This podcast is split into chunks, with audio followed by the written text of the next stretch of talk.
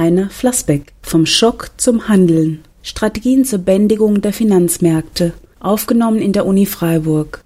Meine sehr geehrten Damen und Herren, ich möchte Sie alle im Namen des Lehrstuhlinhabers für internationale Politik, Professor Jürgen Rüland, und des Leiters des Kolloquium Politicum heute Abend begrüßen. Die Veranstaltung findet statt in Kooperation mit der FES. Der Titel des heutigen Vortrags lautet Der Weg vom Schock zum Handeln, Herausforderungen und Strategien zur Regulierung der Finanzmärkte. Ich freue mich sehr, dass Professor Dr. Heiner Flassbeck heute Abend zu diesem Thema zu uns sprechen wird. Die Krise des Finanzsystems, sie ist gänzlich in den Hintergrund gerückt. Interessant, dass gestern eine Studie des Deutschen Instituts für Wirtschaftsforschung, DIW, erschienen ist. In einem Satz zusammengefasst, aus der Finanzkrise nichts gelernt. Sehr verehrte Damen und Herren, liebe Freunde der Friedrich-Ebert-Stiftung, lieber Gernot Erler, sehr geehrter Herr Flassbeck, ich Viele von Ihnen werden die Friedrich-Ebert-Stiftung kennen als gesellschaftspolitische Bildungseinrichtung, gewerkschaftsnah und der sozialen Demokratie verpflichtet. Die Frage der Volatilität der Finanzmärkte hat gravierende Auswirkungen auf die Arbeitsmärkte und damit auf die Arbeitnehmer. Seit 2008, seit der Finanzkrise, sind weltweit 35 Millionen Arbeitsplätze vernichtet worden. Und deswegen wir Sie als Bürger, Arbeitnehmer und Teil der Zivilgesellschaft ermutigen wollen, sich an der wirtschaftspolitischen Debatte zu beteiligen und Einfluss zu nehmen, wie wir unsere Zukunft in diesem Land und auch in der Welt gestalten wollen. Und nicht zuletzt bieten wir dieses Forum an, damit wir gemeinsam mit anderen der sozialen Gerechtigkeit verpflichteten Organisationen der wachsenden Ungleichheit auf der Welt Einheit gebieten können und ein anderes Verständnis von wirtschaftlichem Handeln durchsetzen können einem Handeln, das dem Wohle der Menschheit dienen soll und Teilhabe ermöglichen soll und nicht nur einigen wenigen unbeschreiblich reich zu werden. Herr Flassbeck ist seit gut zehn Jahren bei der UNCTAD, der Sonderorganisation der Vereinten Nationen, die sich mit Handel und Entwicklung beschäftigt, die seitdem die Entwicklungsländer auf ihrem Weg begleitet, einen gerechten Platz auf dem Weltmarkt zu finden. Heiner Flassbeck ist einer der wenigen Ökonomen, die die Finanzmarktkrise vorausgesehen hat. Und er ist auch einer der wenigen, die der Ansicht sind, dass die Gefahr nicht gebannt ist und dass heute vorbeugend etwas getan werden muss und auch getan werden kann. Ja, vielen Dank für die einführenden Worte. Es gab nicht eine Krise, es gab immer mehrere Krisen, es gab einen Zusammenhang von sich überlagenden Krisen. Wir haben die Euro-Krise, die nicht unmittelbar jetzt mit der Finanzkrise zu tun hat, aber dennoch einen Anstoß bekommen hat von der Finanzkrise. Und es gibt eine globale Krise, die man Krise der globalen Ungleichgewichte nennen könnte, die vor allem in der G20 diskutiert wird. Also die Frage, wie kann man die Handelsbilanzsalden besser ausgleichen? Gibt es einen Mechanismus, der dafür sorgen kann, China-Bashing ist nicht mehr so angesagt, seitdem die Amerikaner auch erkannt haben, dass man eine multilaterale Lösung braucht. Vieles von dem geblieben, wie es war. Wir machen einfach weiter so und das kann nicht funktionieren und das wird auch nicht funktionieren. Die Frage dieser globalen Ungleichgewichte, Rohstoffspekulation ist auch ein großes Thema. Wie ist es zu dieser Krise gekommen? Viele sagen, es war zu viel Geld auf der Welt. Manche machen das ein bisschen spezifischer und sagen, die Notenbanken waren zu großzügig. Die Notenbanken haben vor allem 2000, 2001, besonders die amerikanische Notenbank, die Zinsen sehr stark abgesenkt und viele sagen, das hat nun die Banken in die Spekulation getrieben, obwohl sie gerade aus der Spekulation rauskamen, nämlich aus der Dotcom-Spekulation. Das finde ich keine sehr besonders überzeugende Erklärung, weil dann müsste man ja sagen, weil die Notenbanken jetzt wieder die Zinsen noch mal stärker gesenkt haben, jetzt nicht nur die amerikanische Notenbank, sondern alle Notenbanken der Welt haben die Zinsen auf praktisch null gesenkt, werden wir wieder neue Spekulationen haben. Und wir haben in der Tat neue Spekulationen. Also ist das der Grund für die Spekulation? Ich glaube nein. Ich glaube, wir müssen klar trennen zwischen dem, was eine Notenbank tut. Die Notenbank muss reagieren auf die gesamte Wirtschaft, die muss auf die Wirtschaftstätigkeit reagieren, auf die Inflationsrate und so weiter. Und die Notenbank kann nicht dafür sorgen, dass es keine Spekulation an irgendwelchen Märkten gibt. Die Notenbanken mussten in dieser tiefen Krise alles tun und sie haben unheimlich vieles getan, um die Tiefe der Krise zu begrenzen, um einen Boden zu finden. Und wir haben ja auch gesehen, zusätzlich zu den Notenbanken mussten noch die Staaten einschreiten. Man musste die Weltkonjunktur stabilisieren, auch mit unmittelbar keynesianischen Programmen, mit Defizitspending, mit höheren Defiziten der Staaten. Das hat die Weltkonjunktur stabilisiert. Wir haben bei weitem nicht eine globale Kehrtwende, bei der man sich beruhigt zurücklehnen könnte und sagen könnte, jetzt ist alles geschafft, jetzt ist kein Problem mehr. Wir haben in Deutschland mal wieder den typischen Aufschwung, einen Exportaufschwung. In anderen Ländern sieht es ganz anders aus. Japan ist durchaus noch in einer schwachen Position. Wir haben in den USA eine sehr wackelige Konstitution. Auch dort wird der Staat jetzt aufgefordert, massiv zu sparen, vor allem nachdem Kongresswahlen eine andere Mehrheit gebracht haben. Auch in Europa sagen wir, Deutschland sagt den anderen Ländern, sie müssen jetzt sparen, also sie müssen jetzt den Gürtel enger schnallen. Die öffentlichen Haushalte müssten einsparen, damit der Staat nicht in Gefahr gerät, auch noch bankrott zu gehen und ähnliche Dinge, sodass wir schon gesehen haben, dass diese Art von Maßnahmen notwendig waren, aber natürlich nicht ausreichend, um die Casinoaktivität zu begrenzen. Die Casinoaktivität, die sich ja darin zeigt, dass wir nicht versuchen, im Casino zwei bis drei Prozent Rendite zu erzielen, sondern die berühmten 25 Prozent von Herrn Ackermann. Also wir müssen bei der Frage ansetzen, wie viel kann man denn verdienen an den Kapitalmärkten dieser Welt? Und da kann man offensichtlich wieder unheimlich viel verdienen. Wenn Sie die Zeitung gelesen haben, heute steht, glaube ich, in der Badischen Zeitung sogar, dass die Hedgefonds im zweiten Halbjahr des vergangenen Jahres, glaube 28 Milliarden Dollar verdient haben. Die Banken haben nur 25 Milliarden Dollar verdient. Welche Schande über die Banken, dass sie nicht mal so viel verdienen können wie die Hedgefonds. Nur die Frage hat wiederum niemand gestellt, ja, wo kamen denn diese über 50 Milliarden her? Wer hat die denn hergegeben? Wo sind die denn hergekommen? Haben die die verdient? Was heißt denn verdient? Haben die Maschinen gebaut und Güter produziert, die sie verkauft haben, mit denen sie dann Verdienste gehabt hätten oder was ist da passiert? Was ist eigentlich das Verdienst, dass ein solches Unternehmen, ein Hedgefonds oder eine finanzielle Institution als Gewinn darstellt? Was ist das eigentlich? Wo kommt das her? Wenn es Casinoaktivität ist, muss es ja von irgendjemand kommen. Denn Casinoaktivitäten sind nicht produktiv. Casinoaktivitäten erzielen keine Erträge, sondern sind Nullsummenspiele. Also wenn die einen 50 Milliarden gewonnen haben, muss ja irgendjemand 50 Milliarden verloren haben. Wer sind denn die? Es ist interessant, wenn man die Akteure an den Finanzmärkten fragt, und wir machen gerade in Genf eine große Interviewrunde im Rahmen eines Projekts über Rohstoffspekulationen. Da sprechen wir mit sogenannten physischen Händlern und nicht physischen Händlern. Genf ist übrigens der größte Handelsplatz dieser Welt für physische Händler, also für physische Rohstoffhändler. Weiß man nicht, man denkt immer Chicago oder so, aber es ist Genf. Wenn man mit den Händlern spricht und sagt, ja, ihr habt Gewinne gemacht, wer hat denn die Verluste gemacht? Dann sagen die immer die anderen.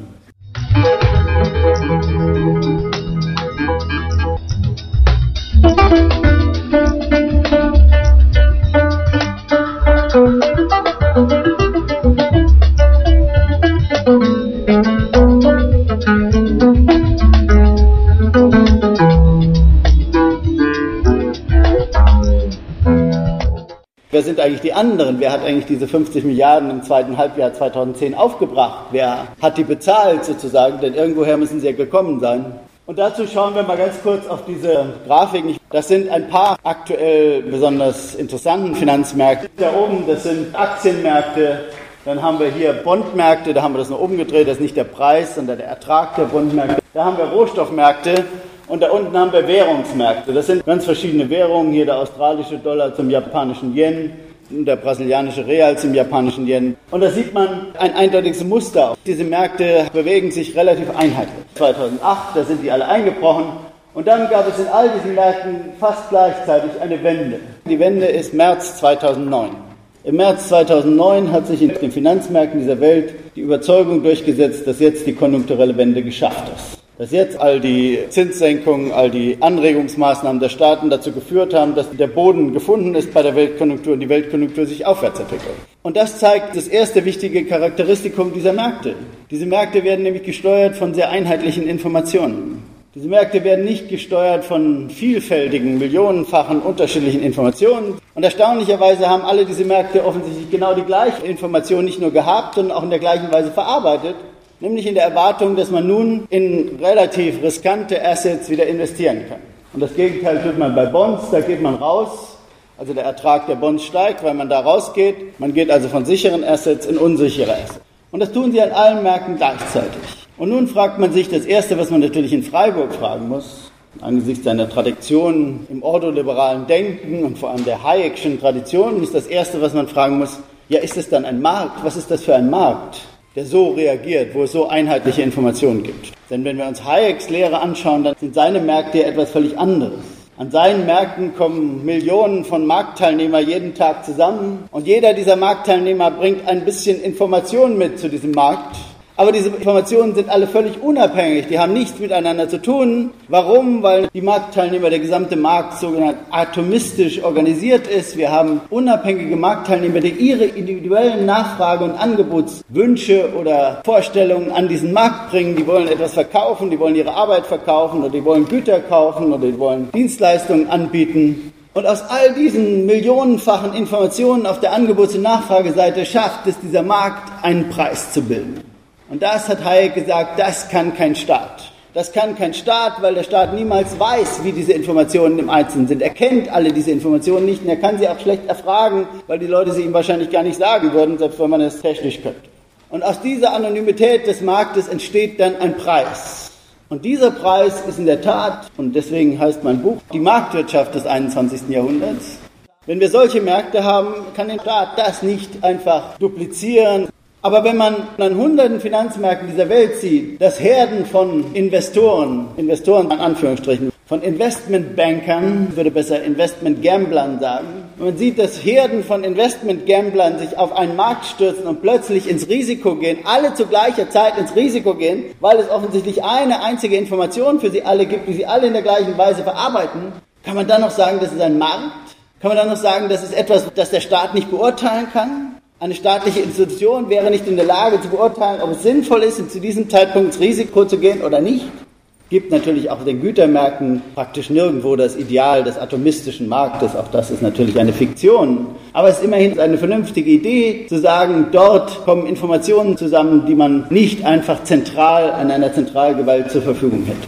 An den Finanzmärkten ist es völlig anders. Das entscheidende Phänomen der Finanzmärkte ist Herding. Und das heißt, ich bin erfolgreich als Herde. Das heißt nicht nur, dass Herden sich auf ein bestimmtes Produkt stürzen, es ist auch umgekehrt, als an den richtigen Märkten, die Herde ist erfolgreich.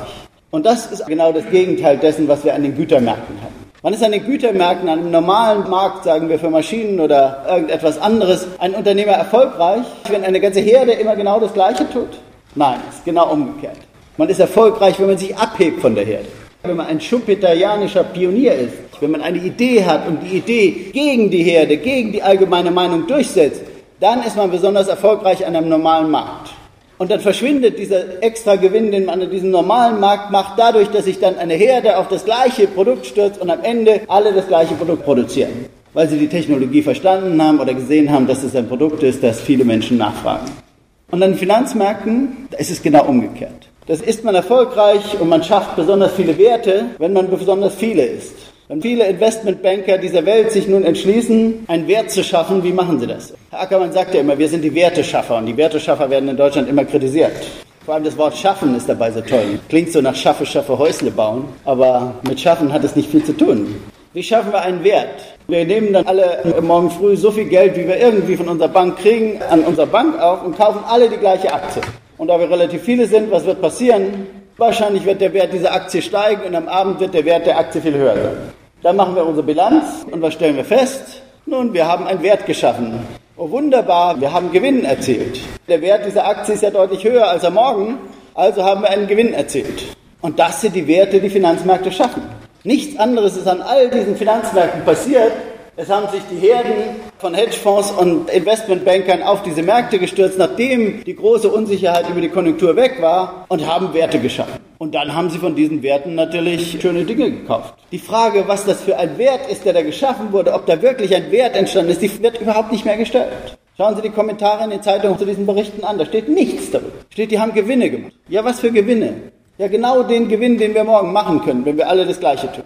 Ob dann das Unternehmen, dessen Aktie wir kaufen morgen, ob das morgen Abend besser ist oder schlechter, ist vollkommen egal. Und wenn das Unternehmen sogar schlechter gewirtschaftet hat und morgen Abend schlechter dasteht, als es jemals vorher da stand, dann haben wir trotzdem einen Wert geschaffen, weil wir morgen Abend einen Gewinn in unsere Bilanz schreiben.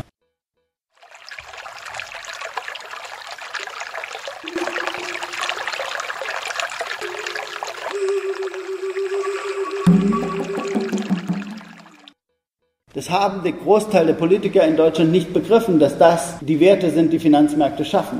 Sie betrachten alle als Investoren. Wenn Sie Frau Merkel gehört haben, unmittelbar nach der Finanzkrise, dann hat sie immer so gesagt, ja, die Banken sind ein bisschen zu sehr ins Risiko gegangen. Das klingt so, als hätten die Banken Investoren gehabt, denen sie Kredite gegeben haben. Und einige dieser Investoren seien nun leider ausgefallen, hätten schlecht investiert, sodass da ein bisschen mehr Risiko gegeben hätte. Das ist fundamental falsch, weil große Teile dessen, was Banken heute tun, aus diesem Spiel besteht, Werte zu schaffen, dadurch, dass ich als eine Herde ein paar Papiere kaufe. Und sie haben nicht nur das selbst getan, sondern sie haben mit massiver Kreditvergabe an die Hedgefonds und andere Institutionen, die Geld sammeln von allen möglichen Quellen dieser Welt, von Leuten, die sonst nicht wissen, was sie mit ihrem Geld machen sollen vor allem, denen haben sie Kredite noch gegeben, damit die nicht nur einen Wert schaffen, sondern einen geleveragten Wert schaffen. Dann schafft man nämlich nicht nur einen Wert, indem man morgen sein Geld vom Konto abholt, sondern wir gehen zu unserer Bank und sagen, ich will ein Investment machen. Wir sagen natürlich nicht, wir wollen ins Casino gehen, wir sagen, wir wollen ein Investment machen und du gibst mir bitte mal das Zehnfache von dem, was ich eigentlich als Eigenkapital habe und mit dem spekulieren wir dann. Und wenn wir morgen alle mit dem Zehnfachen dessen gehen, was wir ursprünglich eigentlich hätten kriegen können und unsere eine Aktie kaufen, dann werden wir morgen umso reicher sein,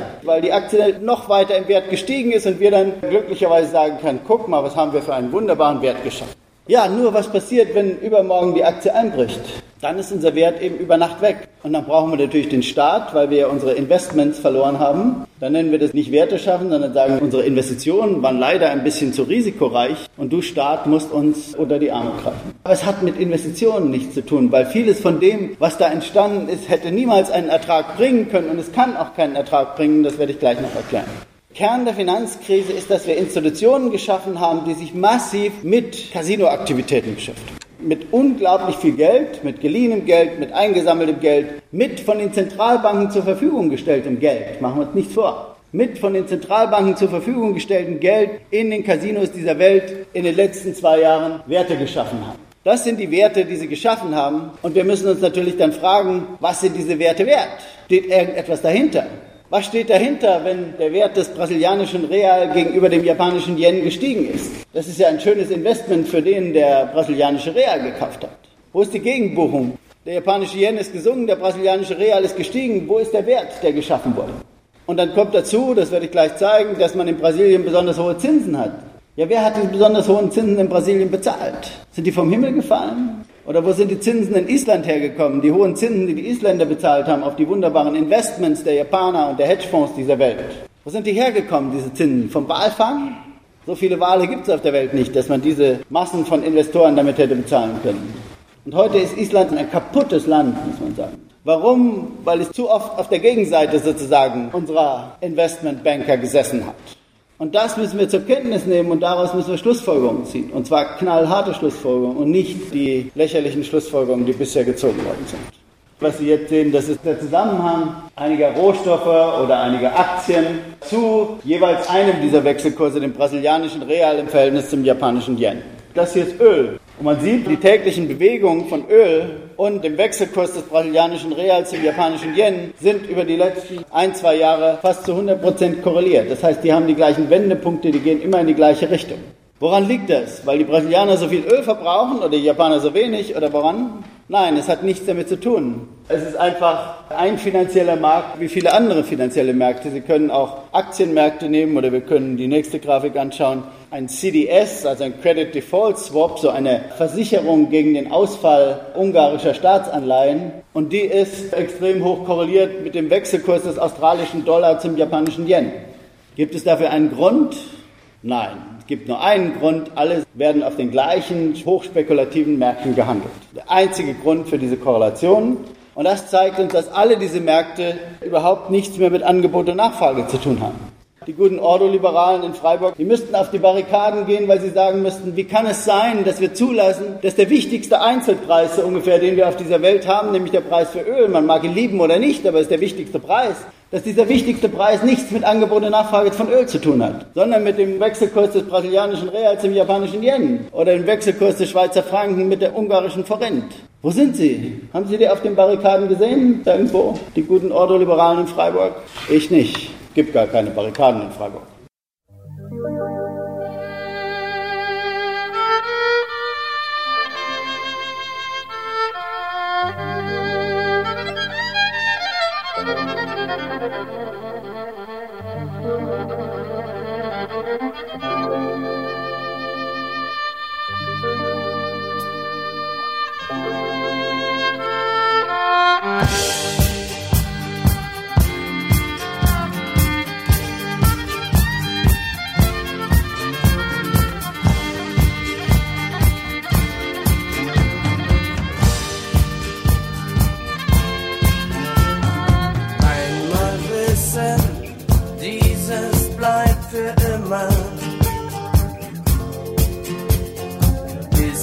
Rauscht er schon, die Nacht verklagt. Ist nicht Farbenschmelz, noch Kerzenschimmer. Von dem Grau des Morgens längst verjagt.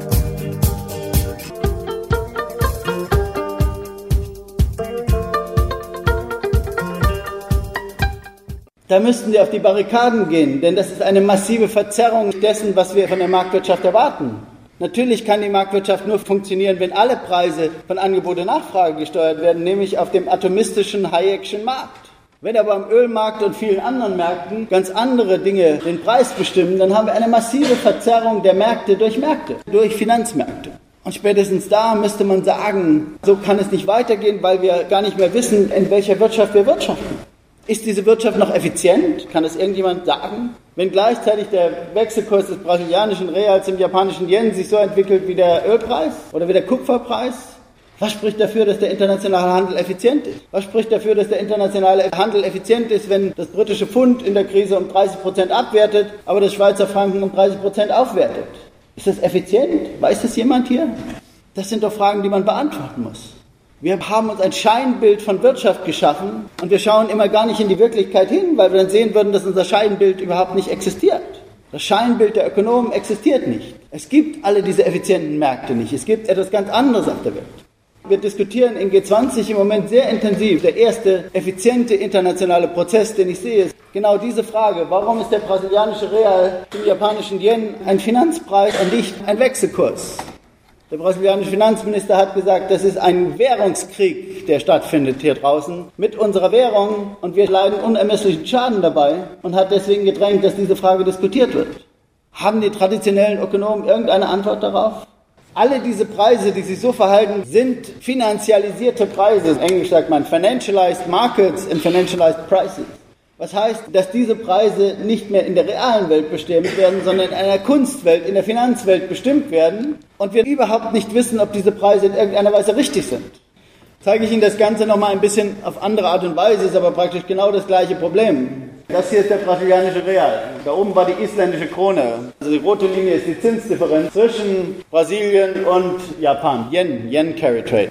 Spekulation mit Währungen nennt man Carry Trade. Klingt wieder so schön neutral. Statt zu sagen Währungsspekulation nennt man es Carry Trade. Klingt erstmal gut, neutral und ordentlich, hat aber gewaltige Folgen. Brasilien hat relativ hohe Zinsen. Und warum haben sie relativ hohe Zinsen? Nur aus einem einfachen Grunde, sie haben relativ hohe Inflation. Sie haben 5%. Die Isländer hatten noch ein bisschen mehr Inflation zeitweise. Die hatten mal 8%, 9% Inflation. Weil sie ein bisschen mehr Inflation haben, haben diese Länder höhere Zinsen. Brasilien ist übrigens 5% Inflation ja nichts. Die etwas Älteren unter uns wissen, dass Brasilien eine lange Geschichte hat der Hyperinflation von Tausenden von Prozent. Also 5% Inflation in Brasilien ist genial. Ja, und was passiert? Nun, wir haben diese Zinsdifferenz. Und was würde normalerweise jeder gute Ökonom sagen, wenn es eine Zinsdifferenz gibt? Nun, da fließt das Kapital in dieses Land und je mehr Kapital in das Land fließt, umso mehr sinkt der Zins dort und so kommt es zu einem wunderbaren Ausgleich und es gibt überhaupt kein Problem. Stimmt nur leider nicht. Hat nichts mit der Wirklichkeit zu tun. Warum hat es nichts mit der Wirklichkeit zu tun? Nun, weil die Zentralbanken den Zins festhalten. Die japanische Zentralbank kämpft gegen Deflation und hält den Zins bei Null. Und die brasilianische Zentralbank bekämpft Inflation und hält den Zins bei 8%. Und das bestimmt den Zins. Im Gegensatz zu dem, was manchmal, nein, immer in allen Lehrbüchern steht, dass der Zins etwas mit Angebot und Nachfrage zu tun hat, stimmt auch nicht. Der Zins wird von der Notenbank bestimmt. Jedenfalls der kurzfristige Zins, um den es hier geht. Und der langfristige auch zum erheblichen Teil. Aber das steht schon wieder nicht in den Lehrbüchern, das verwirrt Sie sicherlich. Es ist aber so, der Zins war hoch, die Zinsdifferenz war hoch und was passiert? Nun würde in jedem guten Lehrbuch auch stehen, wenn der Zins dort hoch ist und die Inflation dort hoch ist, dann wissen alle guten Marktteilnehmer dieser Welt natürlich, dass wenn die Inflation in Brasilien hoch ist, bald die Währung abwerten wird und weil die Währung abwerten wird, brauchst du gar nicht dahin gehen, trotz der hohen Zinsen, weil das ja deinen Zinsgewinn wieder auffrisst. Du musst der japanische Yen in brasilianische Real tauschen, also hast du brasilianische Real. Wenn die dann abwerten, weil die Inflation hoch ist, ist dein schöner Zinsgewinn wieder weg. Nur das hat auch nichts mit der Wirklichkeit zu tun. Die Wirklichkeit funktioniert überhaupt nicht so.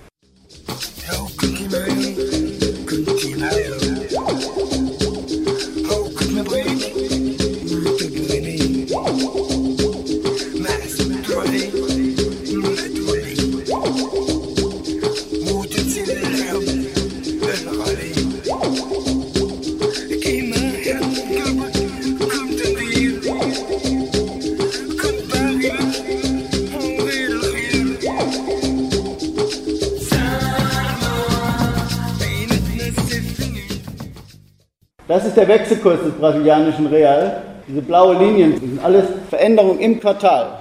Muss man also mal vier nehmen, mehr als mal vier, um auf die jährliche Veränderung zu kommen.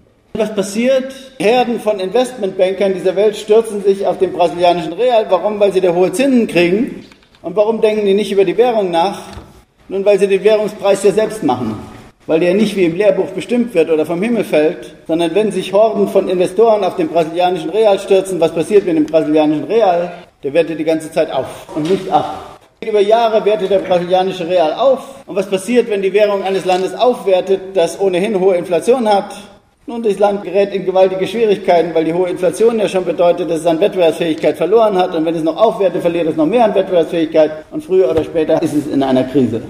Es exportiert dann nicht mehr viel, importiert zu viel und hat Leistenplanzdefizite. Und dann, wenn man Leistenplanzdefizite hat, das kennen wir von Deutschland, kommen die Gläubigerländer, Überschussländer, so wie Deutschland, und sagen, du bist pleite, du hast dich gefälligst jetzt mal anzupassen. Sollte vielleicht noch sagen, warum interessiert die Hedgefonds nicht die Inflationsrate in Brasilien? Nun auch aus einem einfachen Grunde, weil die wollen da keine Güter kaufen. Die wollen ihr Geld da anlegen. Die wollen ihr Geld drei Wochen anlegen, drei Monate, drei Stunden, drei Minuten. Inzwischen gibt es ja High-Frequency-Trader, die legen drei Millisekunden an und ziehen es immer nach drei Millisekunden wieder ab und legen sofort wieder an. Die interessiert doch nicht, ob die brasilianische Inflationsrate 8% oder 18 oder 28 ist. Nun, es passiert wie immer Self-Fulfilling Prophecy. Wenn sich Herden auf einen Finanzmarkttitel stürzen wie den brasilianischen Real, geht dessen Preis nach oben und die Herden haben einen Wert geschaffen. Leider zerstört der Wert die brasilianische Wirtschaft, aber das ist uns ja egal, oder? Leider hat diese Spekulation mit der isländischen Krone die isländische Wirtschaft zerstört. Aber interessiert uns das? Haben wir damit etwas zu tun? Nein. Wir gucken auf die Gewinne in den Bilanzen und sagen, schöne Werte geschaffen. Die Isländer haben es aber bezahlt. Und die Brasilianer bezahlen es auch. Denn wovon hätten die Isländer die hohen Zinsen bezahlen sollen? Sie haben ja nicht die Zinsen erhöht für die Japaner, sondern die haben die Zinsen erhöht für ihre eigenen Leute. Island ist überschwemmt worden mit Geld, weil die alle diese schönen hohen Zinsen haben wollten. Und dann haben sie noch die Währungsaufwertung dazugekriegt der effektive Ertrag, den man erzielt hat pro Quartal, wenn man in diesen Ländern investiert hat, in Anführungsstrichen. Das sind hier in Brasilien zeitweise 10 Prozent, also 10 mal 4 gibt mindestens 50, wenn man richtig rechnet, pro Jahr. Und dann haben sie das noch schön geleveraged mit einem Faktor 5 oder 6. Da können Sie ausrechnen, da sind 25 Prozent von Ackermann sind nichts dagegen. Ne? Da kommen Sie auf Renditen, die wesentlich höher sind. Nur irgendjemand in dieser Welt muss die bezahlen. Der Wechselkurs aller Währungen, der Wechselkurs des brasilianischen Real, läuft über fünf Jahre bis auf einmal einen kleinen Schock nach der Finanzkrise 100% gegen die Fundamentaldaten dieser Volkswirtschaft. Es gibt mehr so Länder, Türkei, Finnland und andere. Über viele Jahre läuft der Wechselkurs des brasilianischen Real in die falsche Richtung. Was sagen die Ökonomen dazu? Nichts. Die Ökonomen schweigen, obwohl in jedem Lehrbuch der Ökonomie in der Außenhandelstheorie steht, die Wechselkurse folgen immer den Fundamentaldaten. Viele haben ja sicher dieses wunderbare neue Lehrbuch Mankiw angeschaut. Mankiw und noch einer.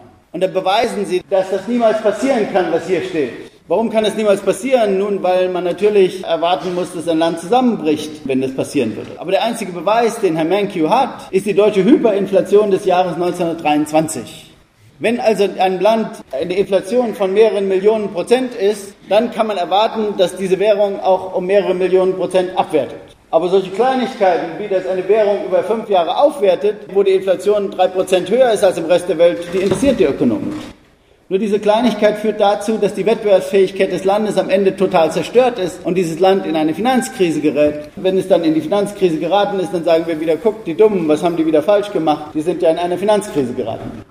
Nein, wir haben einen fundamentalen Fehler gemacht. Wir haben so getan, als könnten wir die Entwicklungsländer dieser Welt in diese Märkte integrieren oder als könnten sich die Entwicklungsländer dieser Welt in Märkte integrieren, die gar keine richtigen Märkte sind, sondern fundamental von Finanzspekulationen getriebene Preise haben. Das kann nicht funktionieren, weil diese Märkte genau das Gegenteil von dem tun, was wir diesen Ländern bei der Öffnung der Märkte versprochen haben. Wir, der Internationale Währungsfonds und andere haben diesen Ländern nämlich versprochen, wenn ihr alle Grenzen aufmacht, wenn ihr jedes Kapital in jede Richtung fließen lasst, egal ob kurz oder langfristig oder was auch immer, dann werdet ihr hoch belohnt, dann werdet ihr nämlich wunderbare Erträge erzielen, weil dieses internationale Kapital euch ja Technologie und was weiß ich bringt. Es hat aber niemand gesagt, dass dieses Kapital für drei Tage kommt oder für drei Stunden und dass dieses Kapital hohe Zinsen verlangt, weil sie in dem Land nun mal hohe Zinsen geboten werden und dass die Grenzen offen sind und dass der Wechselkurs systematisch in die falsche Richtung geht. Das hat diesen Ländern auch niemand gesagt.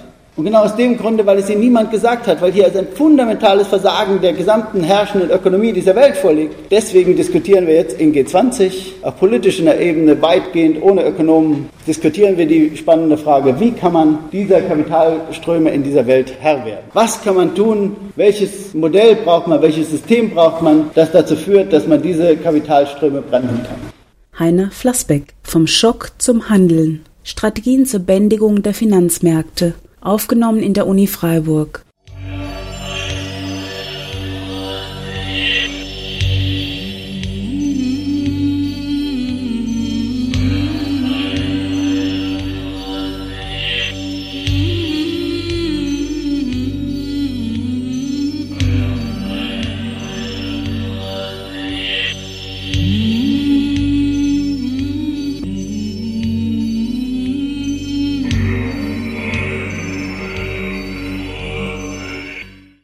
Da sieht man, dass wir diese Welt irgendwie falsch konstruiert haben. Dass, dass die Politiker die Leute fragen, die Ahnung davon haben sollten. Die Ökonomen setzen sich die Politiker quasi alleine hin und überlegen eine Frage von fundamentaler Bedeutung für die Weltwirtschaft praktisch ohne ökonomischen Beistand, weil keiner mehr glaubt, dass die Ökonomen irgendeinen substanziellen Beitrag dazu leisten können. Was man auch in einer Stadt wie Freiburg bedenken muss. Es kann doch nicht sein, dass es hier eine große volkswirtschaftliche Fakultät gibt und in anderen Städten große volkswirtschaftliche Fakultäten gibt. Ich war gerade in Tübingen, da haben die Studenten mir das mal vorgeführt, was auf diesen Lehrstühlen gelehrt wird. Und nicht ein einziger Lehrstuhl ein bisschen relevante Ökonomie wenigstens den Studenten beibringt, sondern alle irgendwo auf irgendwelchen Modellebenen sich rumtummeln oder Ökonometrie machen oder anderes. Und das Fundamentalste, was es auf dieser Welt gibt, überhaupt nicht mehr dargestellt wird, nicht mehr analysiert wird. Und das ist der Grundfehler unseres ökonomischen Systems. Wir haben eine völlig losgelöste akademische Elite, die nichts mit den politischen Problemen und den wirklichen Problemen in unserer globalisierten Welt zu tun hat. Die rote ist wieder diese Zinslinie und das andere sind die Wechselkurse. Man sieht, es gibt unheimlich viel Chaos in dieser Welt, in diesen Ländern. Brasilien hatten wir gerade. Und das Ergebnis ist, dass die Länder unglaublich, das will ich jetzt nicht im Einzelnen erklären, hier an Wettbewerbsfähigkeit verlieren, weil über die Jahre diese Aufwertung und die Inflation sie dazu bringt, dass sie an die Grenzen ihrer Verschuldungsfähigkeit geraten. Und da gibt es ein einziges Land in der Welt, was sich aus diesem Spiel heraushält. Dieses Land heißt China. Und was tun wir? China-Bashing. Nichts ist schöner als China zu beschimpfen, weil sie sich aus diesem Spiel heraushalten. Das haben die Chinesen gemacht. Sie haben einerseits ihre Inflationsrate niedrig gehalten. Sie haben ihre Zinsdifferenz zu den USA immer auf Null gestellt, sozusagen. Es gab nie eine positive Zinsdifferenz. Und wenn ein Kapital versuchte hineinzuströmen, was es zum Teil trotzdem tat, dann haben sie interveniert und den Wechselkurs konstant gehalten, um ihre Wettbewerbsfähigkeit nicht fundamental zu gefährden. Sie haben trotzdem ein bisschen aufgewertet, das sieht man hier zuletzt. Aber über die ganzen Jahre haben sie eine extrem stabile Entwicklung hingekriegt. Das heißt, China hat niedrige Inflation gemacht, niedrige Zinsen gehabt, einen stabilen Wechselkurs. Und das ist das einzige Land, was unter massiver internationaler Kritik steht. Warum? Weil sie am Markt intervenieren. Das ist böse. Das Ergebnis der Politik interessiert überhaupt keinen, sondern nur die Tatsache, dass dieses Land am Markt interveniert. Wie können die sich erlauben, gegen den Markt den Wechselkurs des Yuan gegenüber dem Dollar konstant zu halten? Denn der Markt findet doch den richtigen Wechselkurs, oder? Nein, er findet eben nicht den richtigen Wechselkurs. Chinesen müssten sagen, weil der Markt ja gerade niemals den richtigen Wechselkurs findet, vor allem für ein Entwicklungsland, warum sollte ich meinen Wechselkurs dem Markt überlassen und mich diesen Irrsinn aussetzen, der internationale Finanzspekulation heißt?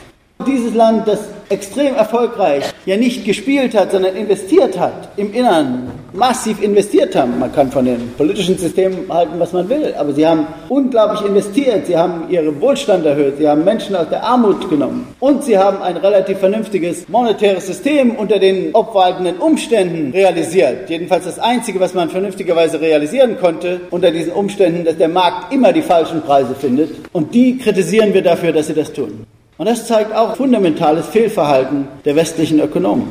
Ich sage Ihnen ein anderes Beispiel, was mich noch viel mehr umgetrieben hat. Ich war vor drei Jahren in Accra, Ghana. Und in dieser Zeit wurde in Accra, Ghana zum allerersten Mal in der Geschichte des Landes von der Zentralbank veröffentlicht, die Zinsen, die man für Kredite bezahlen muss, die also die normalen Bürger für Kredite bezahlen müssen, und die haben Zinsen, die sie bekommen, wenn sie ihr Geld zur Bank bringen.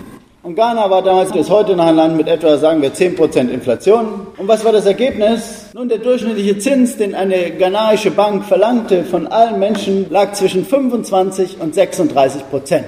Der Habenzins lag natürlich irgendwo bei 5 oder 6, klar.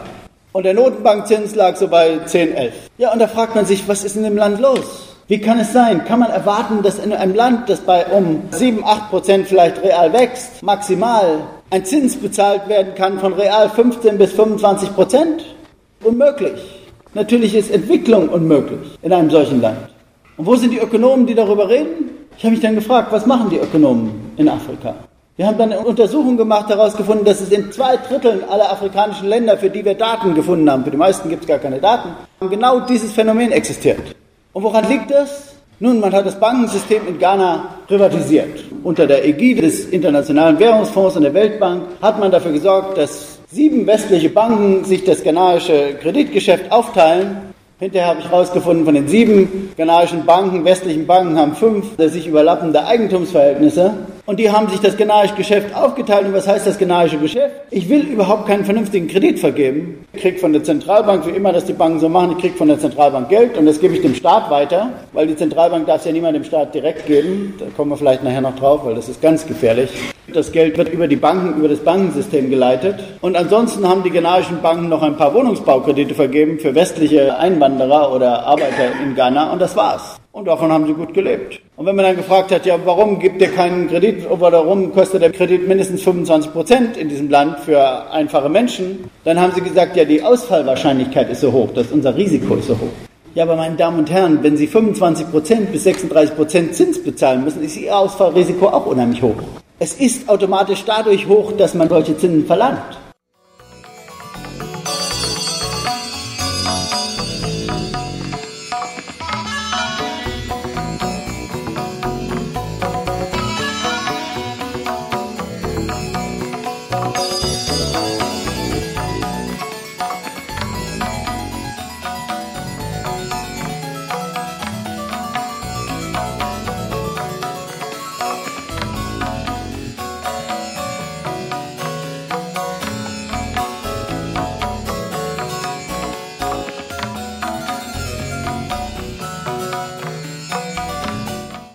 Das ist übrigens das gleiche Problem, das man mit Mikrokrediten hat. Das wird ja gerade heftig diskutiert. Auch Mikrokredite wurden zu extrem hohen Zinssätzen vergeben, auch in der Größenordnung von 20 Prozent real.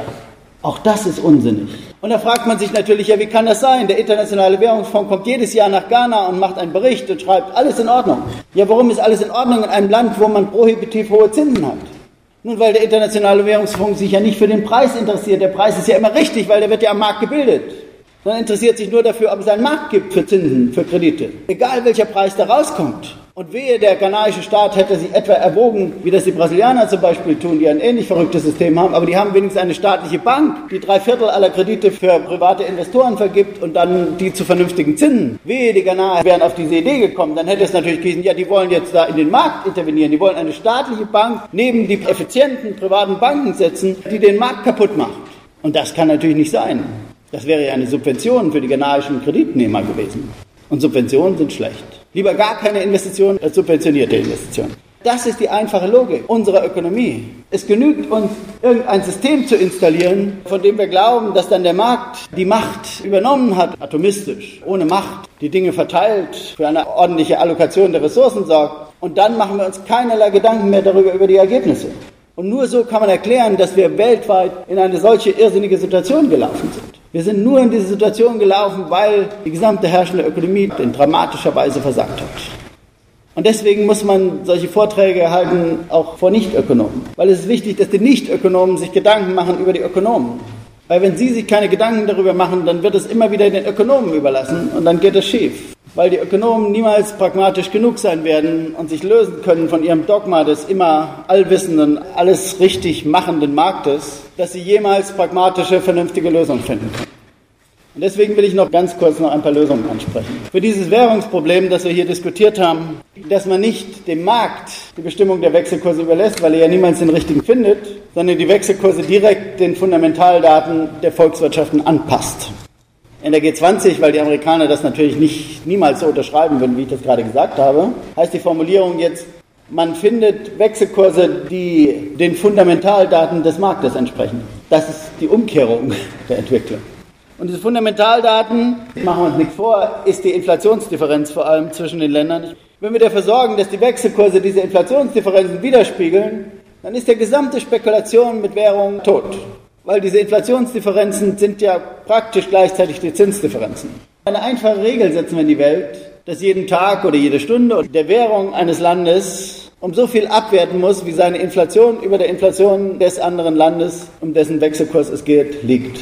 Früher nennt man das Purchasing Power Parity Theory, also die Wechselkurse folgen den Inflationsdifferenzen. Und dann hat man zwei große Fliegen mit einer Klappe geschlagen. Wenn der Wechselkurs immer hier unten liegt, nämlich, dann wird systematisch dieser effektive Ertrag der Spekulation verschwinden. Diese Spekulation ist über Nacht tot. Einige Hedgefondsmanager werden arbeitslos, das wollen wir aber auch. Und wir haben nicht nur diese unsinnige und die Fundamentaldaten verletzende Spekulation getötet, sondern wir haben auch dafür gesorgt, zum ersten Mal, dass in diesen Ländern, wenn die Währung abwerten, dass diese Länder auf gleicher Augenhöhe mit uns exportieren können. Das ist nämlich, was die Ökonomen realer Wechselkurs nennen, dass der reale Wechselkurs konstant bleibt. Sie also nicht durch Spekulation oder durch hohe Inflation an Wettbewerbsfähigkeit verlieren gegenüber den Ländern, die Deflation oder sonst was haben, sondern dass die Unternehmen miteinander in Wettbewerb treten. Nicht die Nationen in Wettbewerb treten, sondern die Unternehmen miteinander in Wettbewerb. Eine einfache Lösung. Nur die geht natürlich wieder gegen einige Dogmen. Die geht gegen das Dogma des Marktes, der den richtigen Wechselkurs finden muss. Die geht gegen das Dogma, dass der Staat niemals intervenieren muss. Übrigens, diese Intervention ist einfach. Wenn die internationale Gemeinschaft, nur die G20, sich darauf einigen würde, dass die Wechselkurse diesem Regel folgen sollen, dann würden die das ganz von alleine tun. Weil kein Hedgefonds dieser Welt versuchen würde, gegen die G20-Notenbanken einen anderen Kurs durchzusetzen. Und er könnte es auch gar nicht versuchen, weil nämlich immer mindestens zehn Notenbanken dabei sind, die das Geld drucken können, mit dem sie intervenieren. Und drucken kann man immer noch mehr, als irgendein Hedgefonds dieser Welt hat. Ja, aber dafür braucht man eine multilaterale Übereinkunft, ein Verständnis. Peter Bofinger und ich, wir sind dabei, ein solches Konzept zu erarbeiten. Wir werden wahrscheinlich vorschlagen, täglich den Wechselkurs nur zu fixieren. Nicht jede Millisekunde, sondern täglich. So, dann können sich alle Spekulantis dieser Welt können sich jeden Tag auf alle diese Kurse stürzen und können von morgens bis abends spekulieren. Aber abends ist vorbei. Dann können sie sich da austoben mit ihren Millisekunden-Tradern. Das abends muss vorbei sein. Dann haben wir zum ersten Mal eine vernünftige Regel für das internationale Währungssystem, die übrigens anders ist als die Bretton Woods-Regel. Die Bretton Woods-Regel, die war im Prinzip richtig, die hatte die richtige Idee im Hintergrund, aber die war deswegen falsch, weil die Bretton Woods-Regel immer zuließ, dass sich erst Ungleichgewichte aufkumulierten über die Jahre und erst dann durch eine Abwertung oder Aufwertung beseitigt wurden. Auch das europäische Währungssystem war insofern falsch konstruiert. Auch dort wurden erst die Ungleichgewichte zugelassen und dann korrigierte man sie. In unserem System werden wir vorschlagen, die Ungleichgewichte erst gar nicht entstehen zu lassen. Jedenfalls nicht diese Ungleichgewichte. Da wird es immer noch ein paar Salden hier und da geben, aber das ist kein entscheidender Punkt. Aber das geht gegen ein anderes Dogma. Und die übrige Finanzmarktregulierung. Und Rohstoffmärkte ist ein eigenes Feld, können wir vielleicht nachher noch diskutieren. Das ist ein bisschen schwieriger, weil der Rohstoffpreis natürlich nicht so ganz glasklar zu bestimmen ist, der richtige Rohstoffpreis wie der richtige Wechselkurs.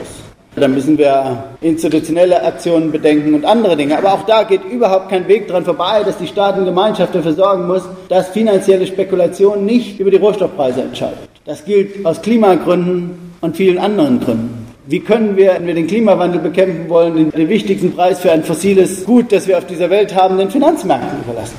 Das ist das, was wir aktuell tun. Wir reden über Klimawandel. Wir haben eine Klimakanzlerin und wir überlassen den Ölpreis den Finanzmärkten. Wenn diese Finanzmärkte diesen Preis übermorgen wieder abstürzen lassen auf 30 Dollar, was dann? Dann sind alle diese Investitionen, die wir geplant haben oder die viele vernünftige Menschen geplant haben, weil sie damit gerechnet haben, dass sie sich lohnen werden, die sind über Nacht alle obsolet und lohnen sich nicht, sind unprofitabel. Ist das vernünftig oder nicht? Es geht nicht. Es geht nicht ohne den Staat. Es geht nicht ohne die Staatengemeinschaft. Wir können nicht globalisierte Wirtschaft haben und gleichzeitig Casino an entscheidenden Preisen spielen.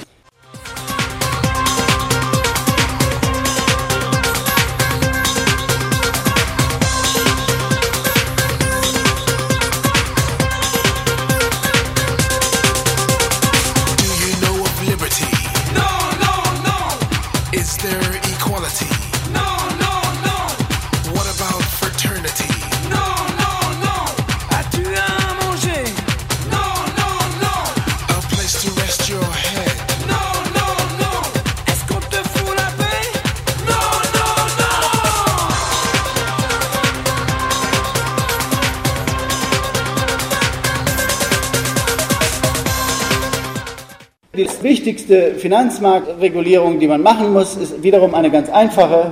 Man muss die Banken trennen. Wer spekulieren will, soll spekulieren. Aber immer nur mit seinem eigenen Kapital.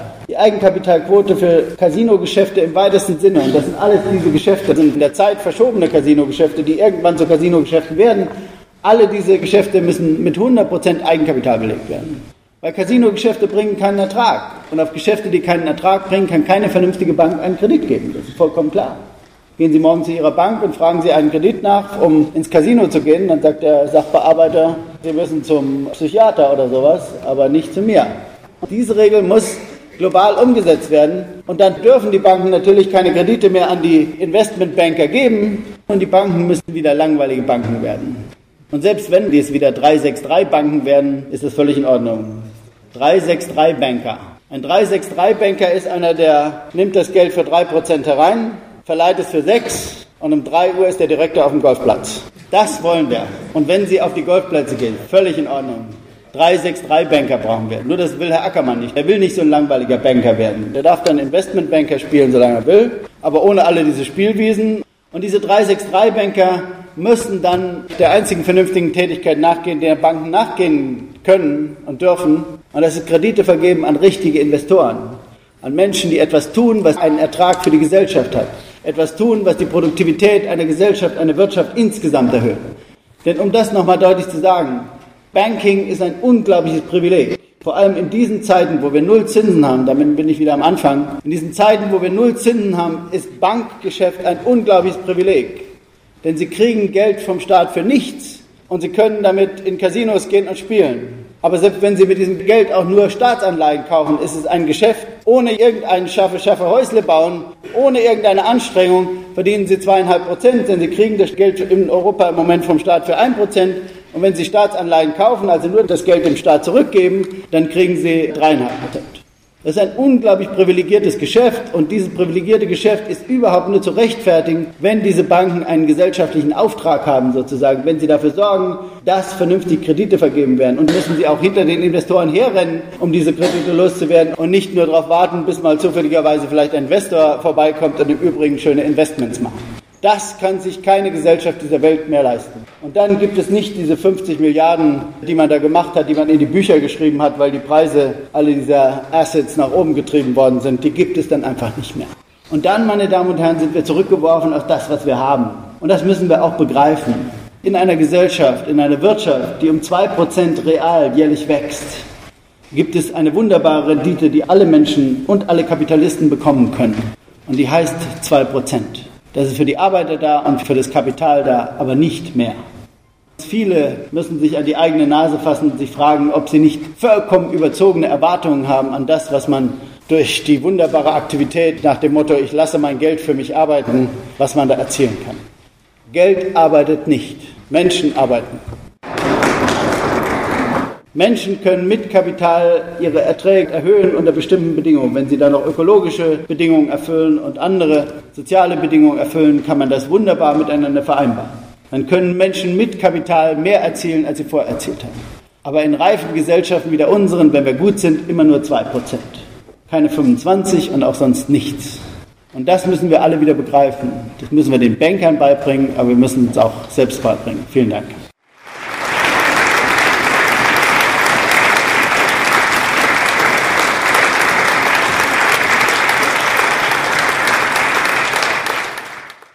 unabhängige Politik.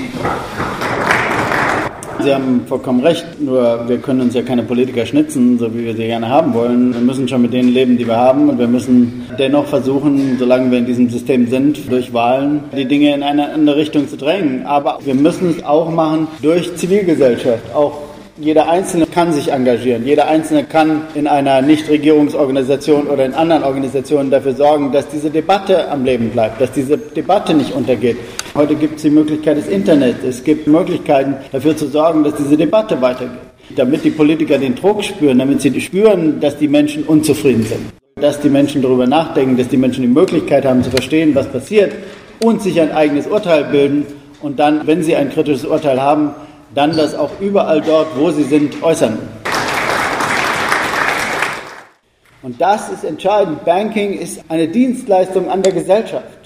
In diese Richtung haben wir leider überhaupt keinen Schritt gemacht. Deswegen sind wir genau da, wo wir vor der Krise waren. Und zum großen Teil, weil wir nicht begriffen haben, was da abgelaufen ist. Wir haben es aber auch gar nicht versucht zu begreifen. Keine Regierung hat doch irgendwo mal den Auftrag gegeben, das von unabhängigen und heterodoxen Experten mal aufarbeiten zu lassen, was da eigentlich passiert ist. Wir sind sofort wieder übergegangen zum Business as usual, weil wir sonst Angst gehabt hätten, dass die Banker abwandern. Ja, wenn sie abwandern, wenn wir in Deutschland eine Gesetzgebung einführen, die dazu führt, dass die Investmentbanker alle nach London gehen, was geht der deutschen Gesellschaft verloren?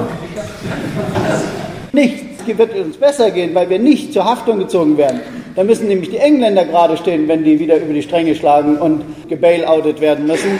Dann sind es die Engländer. Oder noch besser ist das Argument, das finde ich ganz besonders toll, dass sie dann alle auf die Cayman Islands gehen. Jetzt sollen sie bitte, sofort. Wir stellen euch noch ein Flugzeug zur Verfügung. Da geht mal alle auf die Cayman Islands. Die Cayman Islands sind nur leider selbst pleite. Und wenn ihr alle über die Wupper geht, dann geht ihr über die Wupper.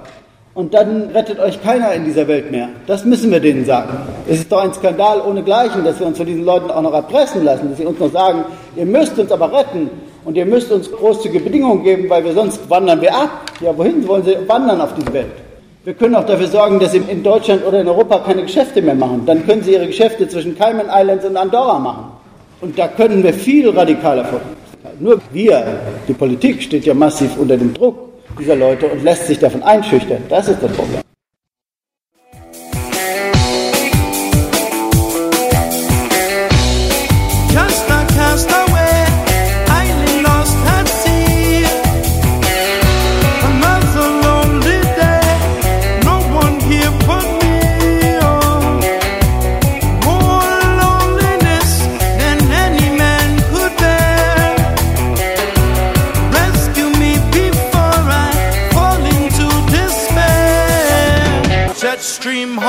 Until tomorrow. Internet flat screen. What's the message in your bottle? She'll be coming around the mountain when she comes full throttle. Battle axe and chop them down. That's the call of the wild. There's no message in your bottle. Emptiness, it's just hollow. Think the way to wake up is through sex. That's just shallow. Tossing seed into the wind, producing loss and sorrow. That's narrow.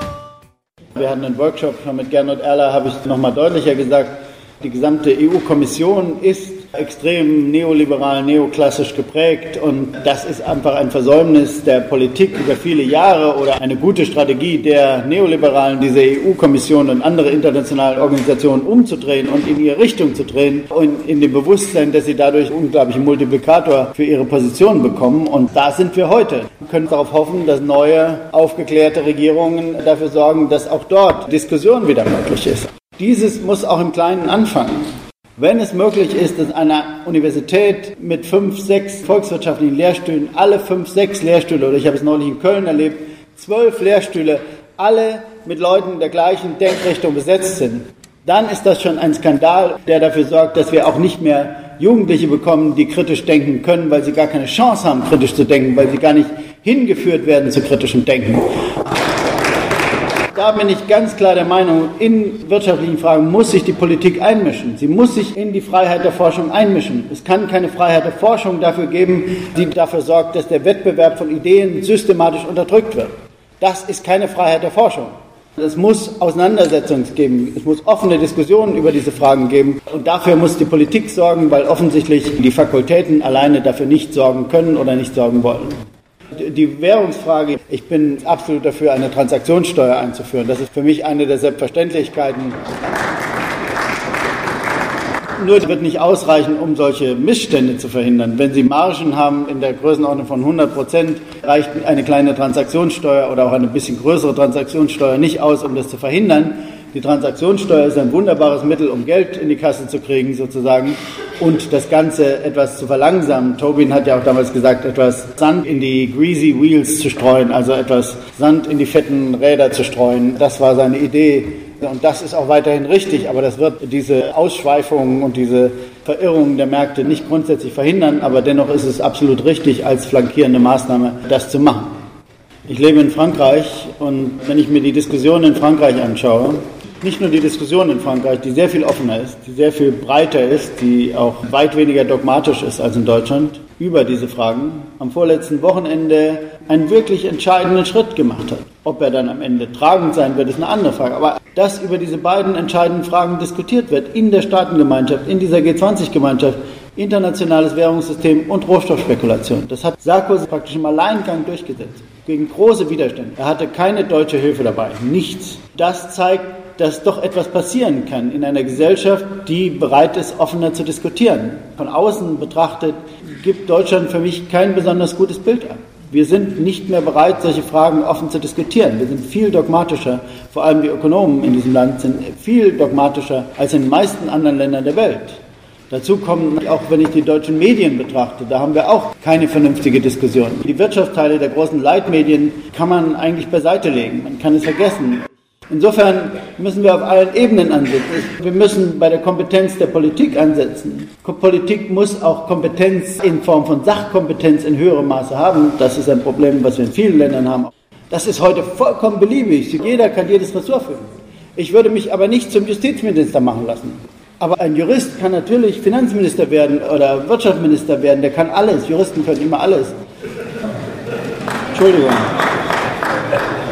Natürlich nicht die Anwesenden, Anwesenden mal ausgeschlossen. Auch da müssen wir eine andere Haltung, eine andere Attitüde entwickeln und uns fragen, können wir so eine komplexe Gesellschaft in die Zukunft führen?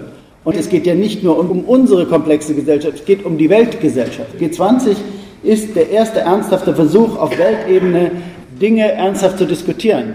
Es zeigt, was wir brauchen eigentlich. Anders kann diese globalisierte Wirtschaft nicht funktionieren. Wir müssen solche ambitiösen Verfahren haben oder wir sagen, es ist gescheitert, vergesst es, geht wieder zurück an den stillen Dorfteich und schottet euch ab gegenüber dem Rest der Welt und dann geht das halt alles nicht. Das ist eine Gefahr. Denn wenn die Entwicklung dahin geht, wird sie nicht ohne Eruptionen gehen, die politische Folgen im Sinne von neuen Nationalismen und Ähnlichem.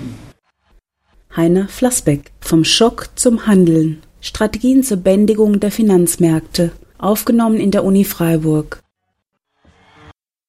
That group IMF and World Bank with Shell and Monsanto and Chevron and the banks. So all over the world, we have to realize when we talk about the planet, we are not really talking about people.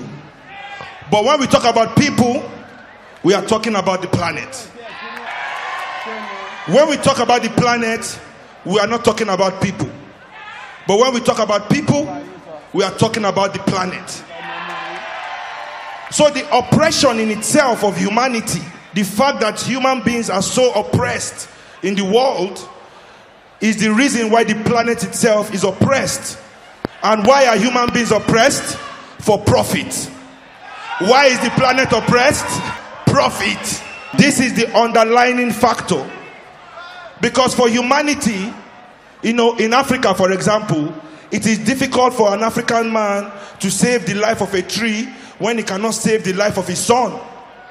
You understand me? Oh, it is difficult for an African man to save a rhino when he can't save his daughter, man.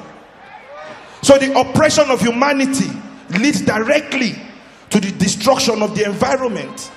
I mean, okay, in America, you know, they have the Gulf of Mexico oil spill, and the whole world is screaming, Oh, the Gulf of Mexico. In my country, when you come to my country, you know, you watch CNN, BBC, and uh, France 24, you know, the mainstream media, they tell you, oh, Africans get a foreign investment. This is media talk for massive pollution. As an African, I have not seen the benefit of foreign investment, but I have seen the destruction of my environment oh, yeah. for foreign profits. So it is difficult for oppressed people in an oppressed planet to protect the environment. So when you see the struggle anywhere in the world, the struggle for humanity in itself directly relates to the destruction of the environment. Because the environment belongs to everybody, you know. But some people believe that they need it more than you and I. You know, they need to get the oil from fracking it is more important than you and I. they need to get their plastic for their profit is more important than you understand this?